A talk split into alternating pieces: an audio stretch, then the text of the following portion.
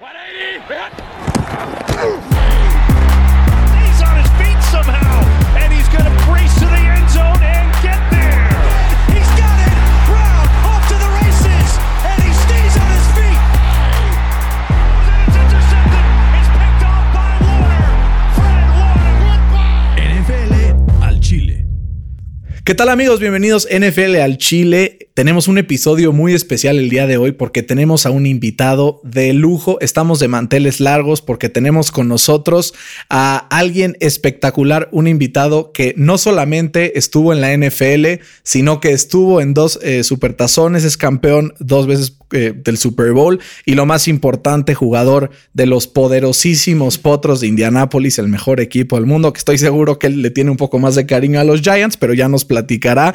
Tenemos de invitado a Raúl Alegre, que es ingeniero civil de la Universidad de Texas en Austin, además también es NBA, eh, exjugador de los Colts de Indianápolis, tenía el récord de novato de más goles de campo hasta hace apenas unas semanas, eh, un jugador trascendental no solo en la historia de, de, la NFL, sino en la historia de nuestro país, orgulloso mexicano y orgulloso aficionado al Santos Laguna, Raúl Alegre. Raúl, muchísimas gracias por tu tiempo y bienvenido a NFL al Chile. Muchas gracias, eh, eh, Bernardo, Fernando, un gusto estar con ustedes.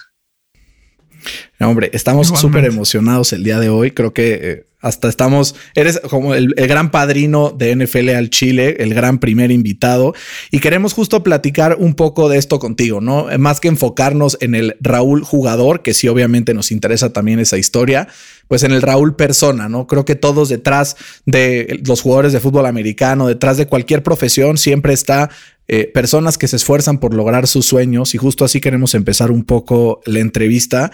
Sabemos que tú de chico jugabas fútbol. ¿Cómo fue este momento en donde te empiezas a interesar por el fútbol americano, que te vas a Estados Unidos y empieza esta historia que culmina pues cumpliendo el máximo sueño, sueño de un niño que le gusta el americano, que es ganando un Super Bowl? Como mencionas, yo eh, creciendo en Torreón jugué, jugué siempre fútbol era centro delantero, a veces un poco de medio ofensivo, pero por lo general centro delantero. Era el deporte que me apasionaba, practicaba otros, practiqué, llegué a practicar básquetbol, era malo, la verdad.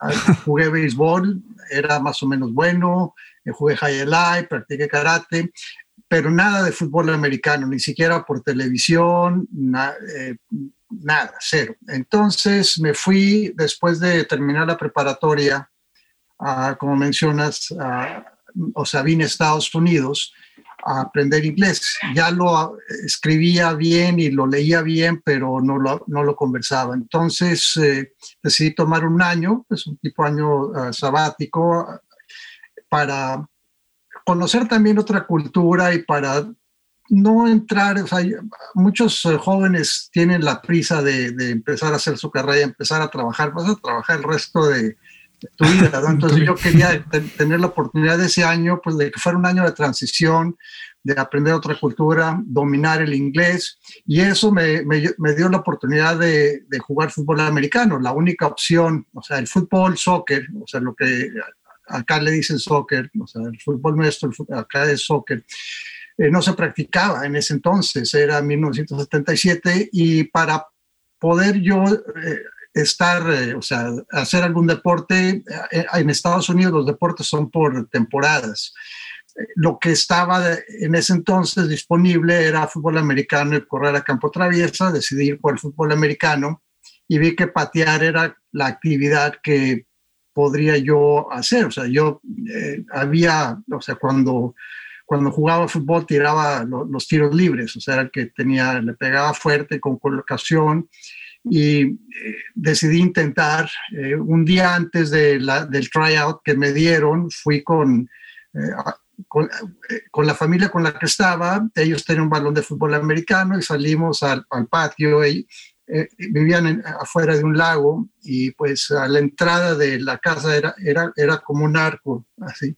Entonces me dijeron, pues tírala por arriba del arco y así fue como, como, como empecé. O sea, fue la única preparación que tuve el tryout y el tryout me fue excelentemente bien. Era, como se dice, un don que, que yo tenía. O sea, yo tenía la facilidad de patear. Yo no sabía si iba a poder patear o no. Yo sabía que le pegaba bien el balón redondo, pero lo voy de quién sabe pero desde el principio, o sea, el primer tryout no fallé un solo gol de campo y metí este, dos de 50 y uno de 55 y eh, inmediatamente eh, me dijeron pues que sí tenía yo las aptitudes, eh, me dieron la bienvenida al equipo. no fue un equipo muy bueno, terminamos con cinco ganados, cuatro perdidos, no avanzamos a playoffs, no tuve muchas oportunidades de, puntos extras eh, o de goles de campo, pero el entrenador pensaba que yo tenía el nivel para patear el colegial. Y después de varios meses, poco antes de regresar yo a, México, me dijo, vamos a hacer un video eh, y contigo pateando y lo voy a mandar a, contactos que tengo en universidades, porque un coach de high school pues lo visitan de todos lados, ¿no? Entonces, eh, él hizo el video, lo mandó a no sé qué tantas personas, digo, de su dinero, él hizo tomó el video, lo editó, hizo copias y las mandó, y eso me, dio una oportunidad de ir a la Universidad de Montana con una beca mencionas que yo soy ingeniero civil, Montana no tenía ingeniería civil, pero en, Estados Unidos los primeros dos años son, es lo que se llama un tronco común. Estudié prácticamente pues, lo que estudian casi todas las carreras y después de dos años me cambié a la Universidad de Texas y aquí ya pude, después de, de quedar o sea, por regla tienes que estar fuera un año. Ahora eso ya ha cambiado mucho, pero antes tenías que quedarte sin jugar un año, lo que se llama redshirt. El redshirt, sí. Eh, después, en el 81 y 82, me tocó jugar con extraordinarios equipos de colegial. O sea, yo jugué eh, en, el equipo de, del 81. 23 de los jugadores que estaban llegaron a la NFL, incluyéndome a mí. O sea, quedamos ese año en segundo lugar nacional. Ahorita ni Alabama tiene esos números de, de reclutas. Todavía sigue siendo el récord. Eh, el, eh, o sea, dos años después, en el 83, ya había salido yo, eh, pero muchos de esos jugadores eran freshmen y sophomores en, el 81. cuando terminaron en el 83, fueron 17 los que fueron seleccionados al draft. De ese, ese equipo perdió el campeonato nacional en el, en, en el tazón del Cotton Bowl. Han habido leyendas, ¿no? En, la Universidad de Texas, muchos campeones de Super Bowl, muchos que han salido y justamente, pues creo que tú eres ejemplo de eso. Y de ahí, pues ya es cuando después de la Universidad de Texas ya empiezas a hacer este camino como un drafted free agent, ¿no? Primero y abriéndote camino por la NFL. Sí, gracias. Yo, yo le también se lo debo mucho a mi entrenador eh, Fred Akers y él fue alguien que pienso yo, me, me, abrió la puerta, o sea, a través de sus contactos recibí dos invitaciones para, ir, para ser agente libre, una en Dallas, eh, que fue eh, a través de Gil Brandt, eh, pero antes él había invitado a Ben Agajanian, que había sido el coach de, de entrenadores, de, de pateadores de, de, los Vaqueros de Dallas, fue a trabajar conmigo antes del combinado. Antes no existía el combinado como ahora, eran los principios de lo que es ahora el combinado, pero me invitaron a participar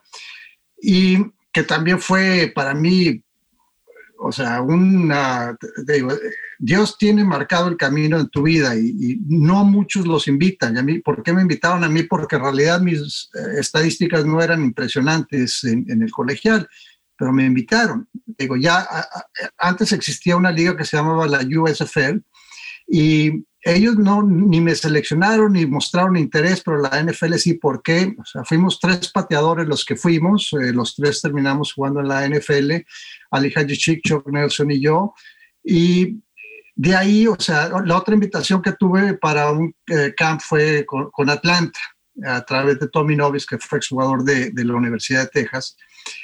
Y gracias a Coach Fred Akers, eh, que falleció el 8 de, de diciembre, pasado y pues una vez que llegué a Dallas, ahí era, entonces era un equipo con mucha proyección a nivel nacional, estaba Tom Landry, era el entrenador en jefe, Rafael Steptien era el pateador titular, que había sido All Pro, y, y, pues tuve la oportunidad de competir contra el mejor. Y cuando compites contra el mejor te das cuenta de cuál es tu nivel, lo cual puede ser tu nivel y qué es lo que necesitas hacer para poder ser, eh, eh, un, pateador profesional.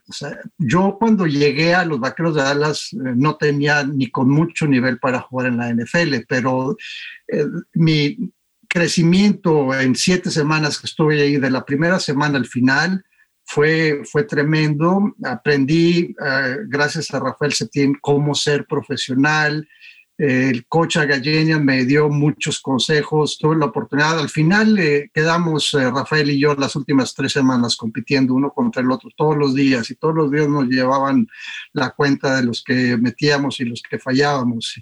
Y al final me empezó a ir eh, favorablemente bien en esas competencias. Tuve la oportunidad de intentar de jugar en un partido metió un gol de campo. O sea, ese, ese partido nos dividimos los intentos, Rafael y yo, el, primero y yo después.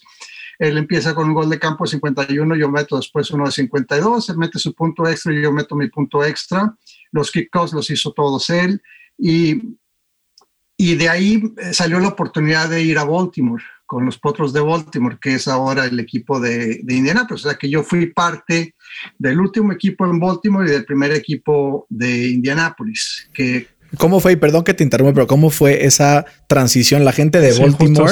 Eso, era lo que te Ha de haber estado muy enojada con cómo se llevó este cambio, ¿no? No, la gente de, Baltimore, más que enojada, está, sí, sí estaba muy enojada con el dueño. Tenían una relación muy, o sea, muy fuerte, muy, eh, de, que te diré, antagonista, no se querían porque el dueño quería construir un estadio nuevo, típico, ¿no? Y quería tener mejores, eh, pensaba que el equipo no, no le daba. El equipo estaba muy arraigado en la ciudad de, de Baltimore, eh, la, la, relación entre los aficionados y el equipo era eh, fantástica. O sea, tenían, antes, eh, o sea, tenían un grupo que se llama Los Corrales, o sea, los de Coles Corrals, y, y en cada vecindario había uno, o sea, en cada colonia.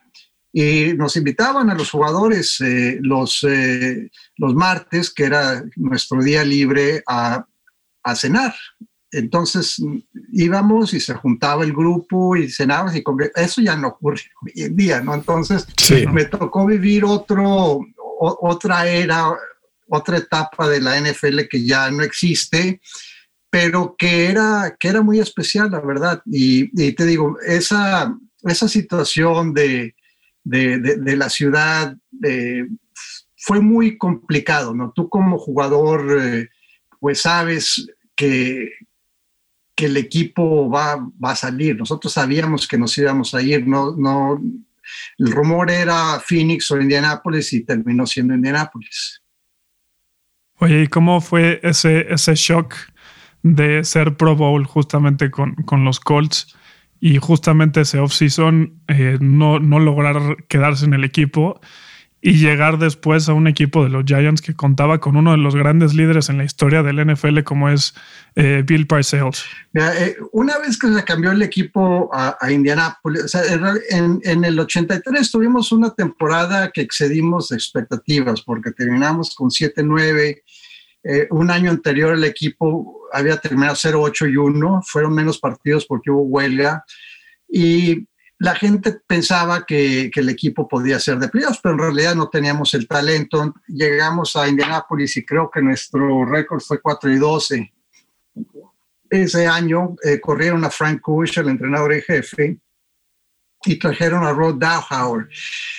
Y mi relación con Rod Dowhauer desde el principio fue, fue muy tensa, o sea, no era un, un entrenador que yo pues no imponía respeto, yo había estado acostumbrado, había conocido a, Tom Landry, había estado en Texas con Fred Akers, eh, eh, el mismo Frank Kush había tenido mucho éxito antes en, Arizona State, y a mí me parecía que este tipo pues no tenía, y, el equipo en realidad no, o sea, no creó un buen ambiente, era...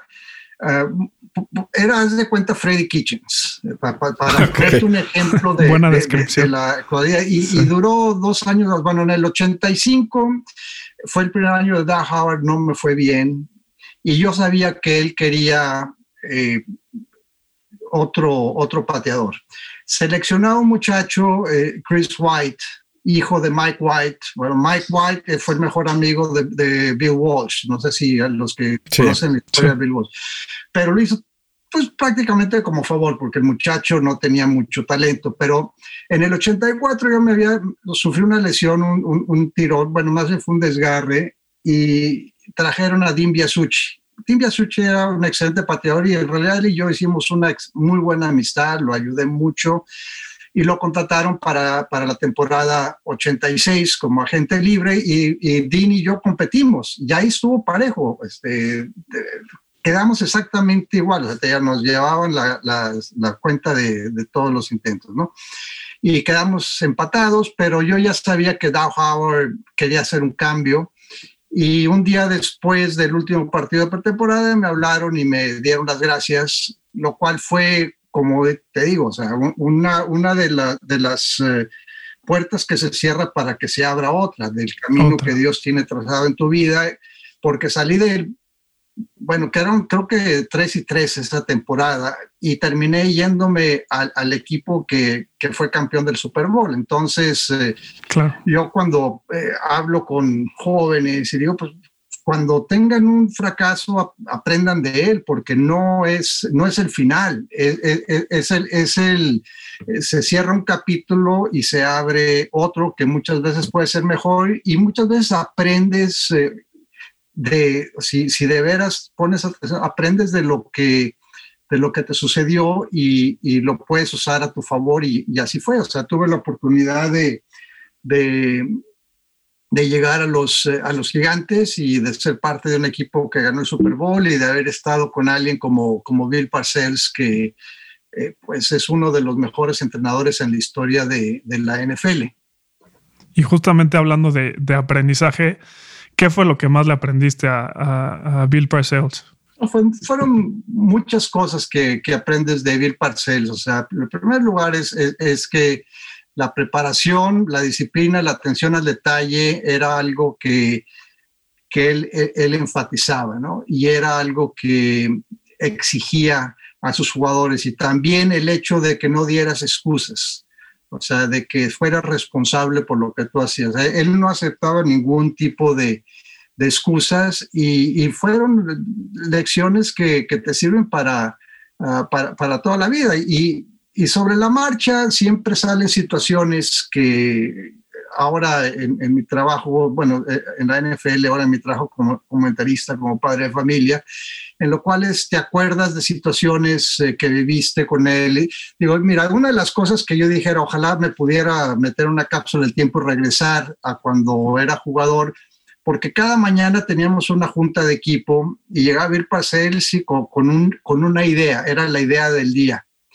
Y un entrenador, Johnny Parker, que era el entrenador de peces, llevaba puntos. Eh, me hubiera gustado haber hecho lo mismo. Ahorita, haciendo una retrospectiva, pues me hubiera encantado haber tomado los apuntes de todo lo que nos decía Bill Parcells, eh, porque siempre sabía cuál era el mensaje que debía de darle al equipo ese día y esa semana. Hasta cada semana tenía un mensaje, cada día tenía un, eh, tema para eh, enfatizar ese mensaje y eso era lo que nos preparaba para, para el partido. Yo, yo fui coach de, de, fútbol de, de, mis hijos y, y, empecé a hacer eso. O sea, cada día antes de las prácticas les daba yo un, un, mensaje y trataba, pues, digo, estaban en, en la secundaria, ¿no? O sea, tenían 8, 10 y 11 años, como que no te ponen mucha atención a esta. Pero pero tratabas de darle un mensaje. Y la, la, otra fue, pues, que ahí estaba también Bill Belichick y, y, yo trabajé muy de cerca con él porque nos jalaba a Sean Mandetta y a mí para que le ayudáramos en sus sesiones individuales, pero pues me hubiera encantado haberme metido a sus... Eh, a sus juntas de, de, defensiva, ¿no? Para ver. Justo hablando de esas, de esas juntas, Raúl, y de esos coaches que te tocó compartir, pues, vestidor con y jugadores, ¿no? Jugadores del nivel de Lawrence Taylor, que, pues, en mi opinión, el mejor defensivo de la historia. En 10 años, a ver qué dice Aaron Donald al respecto. pero, pues, para allá, o sea, ahí está, ¿no? Como el, el crack de cracks. En entrevistas siempre Phil Sims dice como es que yo en, Scout Teams y así yo veía a Lawrence Taylor y me daba miedo porque me tronaban las patitas, ¿no? Pero justo nunca consideraste la parte de Bill Belichick de, oye, ¿sabes qué? Me gustaría perseguir una carrera como coach dentro del NFL o siempre fue mucho más, ¿sabes qué? Mejor analista, tiempo a mi familia, es demasiado demandante. ¿Cómo fue esa transición? Yo no pensaba que iba a ser analista y coach sí tuvo oportunidades. Tom Coughlin me invitó, Al Lowry, Al Lowry eh, eh, fue el entrenador de equipos especiales, era entrenador en la Universidad de Texas, eh, de, de, los backs defensivos, después él fue de equipos especiales a Dallas, él fue el que convenció a Tom Landry que me dieran la oportunidad de jugar el partido de novatos, después fue entrenador de equipos especiales con San Francisco y terminó en Tennessee. El, famoso milagro de, de Music City Miracle fue una jugada de hablar. Entonces él me dijo que me invitó, me dice, ¿quieres venirte de asistente cuando estaba en San Francisco? O sea, tuve dos oportunidades, una de Coffin y otra de Alan Lowry, que pude haber aprovechado y pude haber terminado como entrenador, pero la vida de los entrenadores es muy, muy complicada. O sea, por ejemplo, aquí el coach de la Universidad de Texas terminó 7-3 y lleva tres temporadas ganadoras. Los últimos dos partidos eh, ganaron por más de 30 puntos y, y lo despidieron hace 10 días, ¿no? Entonces tú sabes que es una vida muy que te era inestable y yo prefería, dije, bueno, es, momento de empezar a aplicar mi carrera y me di cuenta que 10 años después la ingeniería civil era completamente diferente porque yo hacía programas de computadora con tarjetas perforadas y, cuando me retiré, pues ya existían los, eh, o sea, las, las PCs y las Macs y todo eso. Entonces, tenía que haber empezado. Entonces fue cuando decidí meterme a hacer una, una maestría. Y durante el transcurso de la maestría salió la oportunidad de hacer un programa de televisión y aquí me tienen. No, qué maravilla, la verdad. Creo que, como dices, has hablado mucho de cómo Dios va trazando el camino de la vida, ¿no? Y, yo soy fiel creyente de eso, de que, o sea, uno pone, Dios dispone y te va llevando en, la vida. Y justo me gustaría hablar de ese énfasis, o sea, como que no te piensas en jugadores de fútbol americano y dices, oye, ¿sabes qué? Es que, pues sí, mi carrera y luego se retiran y como que la vida académica muchas veces queda atrás, ¿no? Pero o sea, ¿cuál fue la importancia que jugó en tu, en tu caso el papel de, oye, primero ingeniería y, la termino y después voy por el MBA y como no quedarte solamente con algo académico básico, sino que, oye, voy por más y, o sea, como que esta parte de no sacrificar una por la otra? Yo, mira, yo nunca pensaba que iba a jugar en la NFL, empezando por eso. A mí mi, mi sueño, mi meta, mi objetivo era ser ingeniero civil. Y ese, perseguir ese objetivo me llevó al otro del fútbol americano. Te digo, mucha gente sueña toda la vida en ser, yo no, o sea, yo te digo, me dijeron, ok, trátale y, traté y, veo varios muchachos, por ejemplo, ahorita en México con los cuales estoy en contacto que, quieren entrar a la NFL y pues no saben cómo y tienen el talento y no se les abren las puertas. A mí se me abrieron, eh, te digo.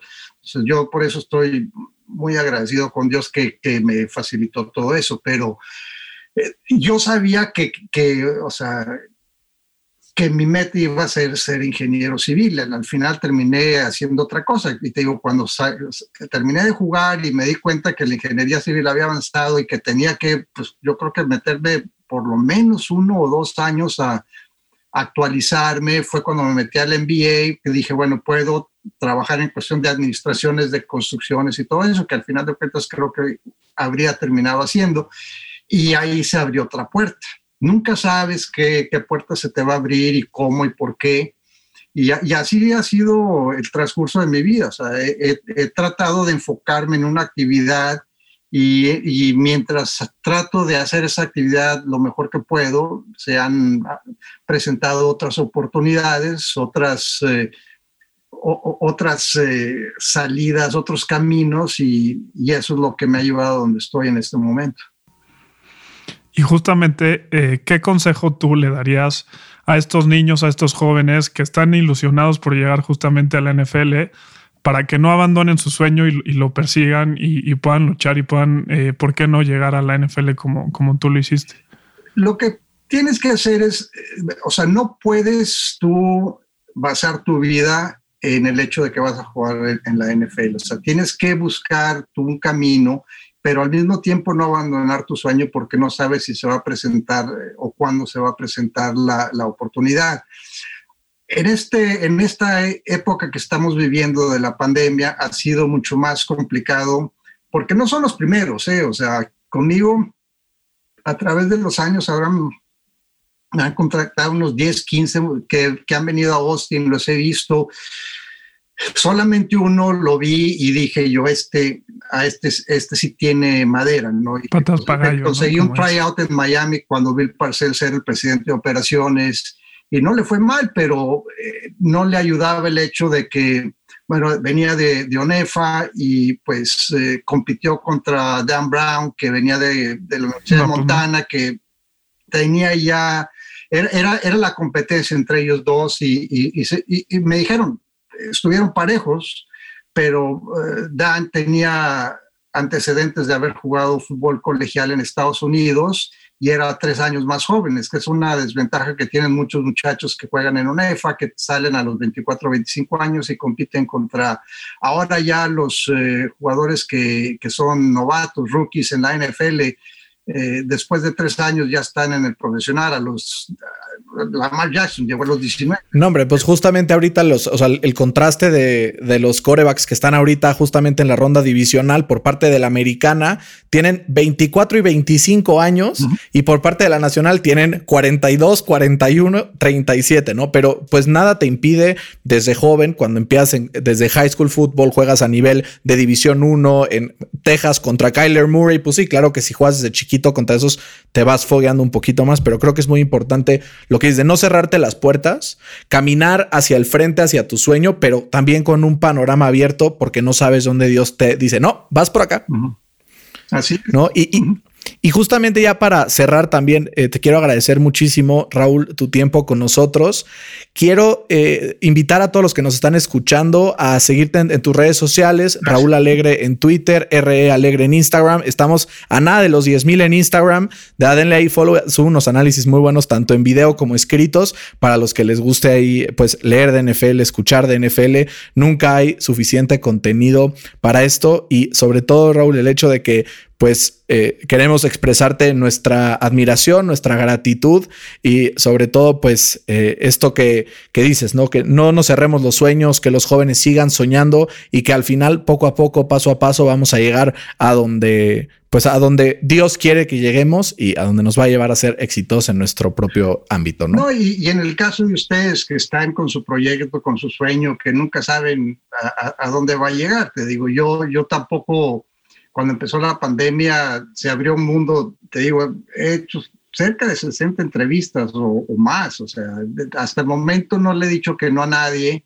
muchas veces no puedo este, repetir, por ejemplo, esta semana tengo cinco solicitudes, esta es la primera, y, y los trato de acomodar porque al mismo tiempo, digo, hablas de los videos, los videos que, que, que hago no, no, nada más me siento, o sea, requieren mucha, mucha preparación para y, y, y la, las notas que voy a escribir, la que voy a escribir mañana, o sea, tengo que revisar porque hay muchos detalles que se te van durante un partido. Bueno, para empezar, el, el partido de Baltimore se, se, fue a la luz aquí en, en, en Austin. Y cuando, cuando lo dejé de ver, iba ganando Tennessee 10-0 y cuando sí. regresó la luz, iba perdiendo 17-10. dije yo, mal timing, mal timing. ¿Qué pasó? ¿no? Entonces, pues eh, estoy tratando de ver eh, lo, lo, más que puedo para tener bases de, digo, ya vi todos los highlights y ya, ya más o menos tengo una idea de lo que pasó, pero, o sea, ¿por qué pasó? Eso, eso es lo, o sea, yo no soy alguien que da primicias, o sea, yo no doy la, la noticia. De no compites ya, con Schefter, sí, no compites sí, con o sea, Schefter. No,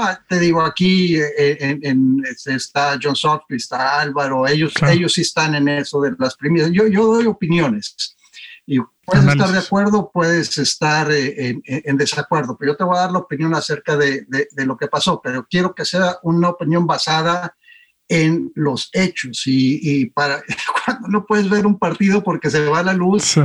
pues o sea, lo, lo, lo, empecé a ver saqué en el Game Pass con, con el teléfono, pero pues no es lo mismo, ¿no? o sea, después de que ya me incorporé, te digo, ya iban, cuando empecé a ver el juego por el Game Pass en el teléfono, ya iban 17-10 y luego ya regresó la luz como una hora después y, y te digo, fue adaptarse, pero, pero pues es parte de lo que tengo que hacer para la nota de mañana, te, digo, quiero, eh, no voy a poder revisar los seis partidos eh, en un día hoy como quiero, pero por lo menos ya más o menos sé en qué fijarme, en, qué, detalle, qué detalles ver.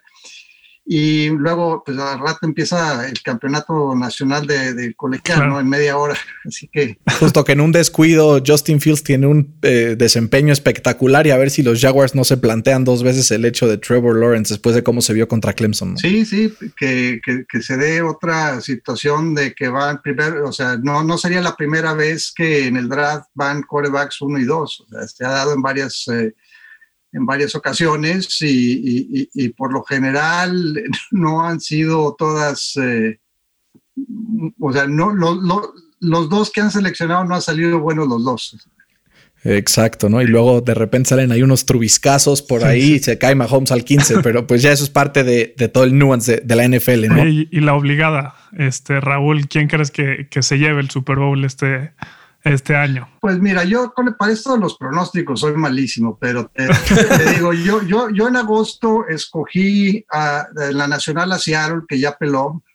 Sí. Y en la americana, Baltimore, que me sigue gustando mucho Baltimore. Y, pienso que pienso que van a, o sea, que, que tienen excelentes posibilidades de ir a Buffalo y de ganar. O sea, yo vi a, o sea, para mí Indianapolis tenía el partido en la mano y lo dejaron ir. Lo dejó ir. No, o sea, casi rompo aquí la pared aventándole mi teléfono del coraje, no te imaginas. Sí, eh, y, te digo, Josh Allen para mí ha sido el jugador que, que más ha mejorado en una temporada que yo recuerde en muchos años en muchos años. Sin duda. O sea, Josh Allen que vimos jugar contra Houston en playoffs hace un año, al, al que vimos, él, o sea, le, llegaba la presión constantemente y extendía jugadas y ya sea que corría o, encontraba un receptor que, que se desbarcaba, pero, pero eh, él, él, ganó el partido. Yo no creo que eh, su línea ofensiva haya jugado muy bien, sus corredores no jugaron bien.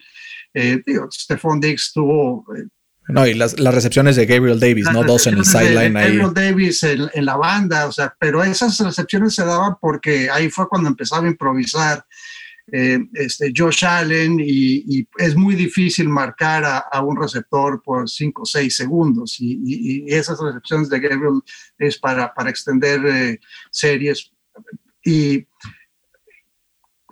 te digo, decisiones que se tomaron por parte de Frank Reich que, que para mí fueron altamente cuestionables, pero pues eh, te digo, eso es lo que, lo o sea, les voy a dar una opinión mañana, eh, voy a grabar un video acerca de la situación de Deshaun Watson, grabé el video de, de lo, de Doug Peterson, que como, como cierro el video es de que iba, a pagar, que iba a pagar los platos rotos y ya los... Ya los pagó. ya los pagó, sí. ya los pagó. yo, yo, yo soy de opiniones, o sea, no de primicias. Que bueno, así es. Nosotros también queremos ser un poco ese perfil. Nos gusta meternos al film, aprender también cada día más, empezar a meternos al, al coaches film y, ver opiniones de expertos para ir aprendiendo también nosotros.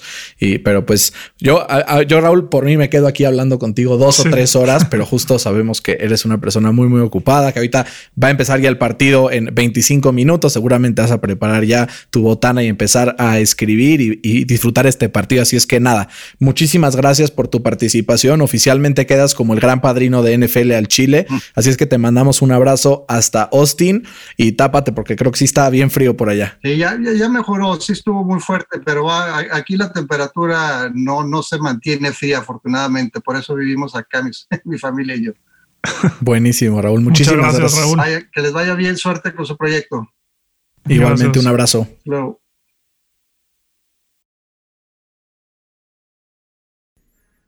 Raúl Alegrefer eh, estuvo aquí con nosotros en NFL al Chile. Eh, All Pro una temporada, segundo Team All Pro de la NFL, además campeón del Super Bowl dos veces, pero sobre todo una extraordinaria persona, ¿no? Sí, extraordinaria persona que dice que, que nunca deja colgado a los niños, ¿no? ¿Qué tal? Eso es muy interesante. Y qué bueno que no nos dejó colgados a nosotros, a, los niños, con nuestro sueño y proyecto de NFL al Chile. Sí, que confía, ¿no? Exacto. Oigan, pero esto no es todo. Escuchen este capítulo, sí, muy bien, lo vamos a sacar, pero también estén al pendiente de NFL al Chile. Tendremos los mejores previos, los mejores posts de todos los playoffs. Mi Fercito se anda tragando todo el coraje de los Steelers, igual yo con los Colts. Pero por ahí anda, si se buscan en Spotify, ya debe estar seguramente ahí arriba nuestro análisis de por qué pasó esto. Así es que por favor, escúchenlo. Los queremos mucho y cuando escuchen esta entrevista, vean esta entrevista, vayan, compartan, eh, taguen, este, spamien a sus amigos para que vean que vamos en serio, que somos en el del Chile y que estamos aquí por y para ustedes, ¿no? Correcto. Amén, dice Amén. Muchísimas gracias por tu compañía este no, día. Emocionado. Emocionado. Les mandamos un abrazo a todos, nos escuchamos y vemos pronto. Hasta la próxima.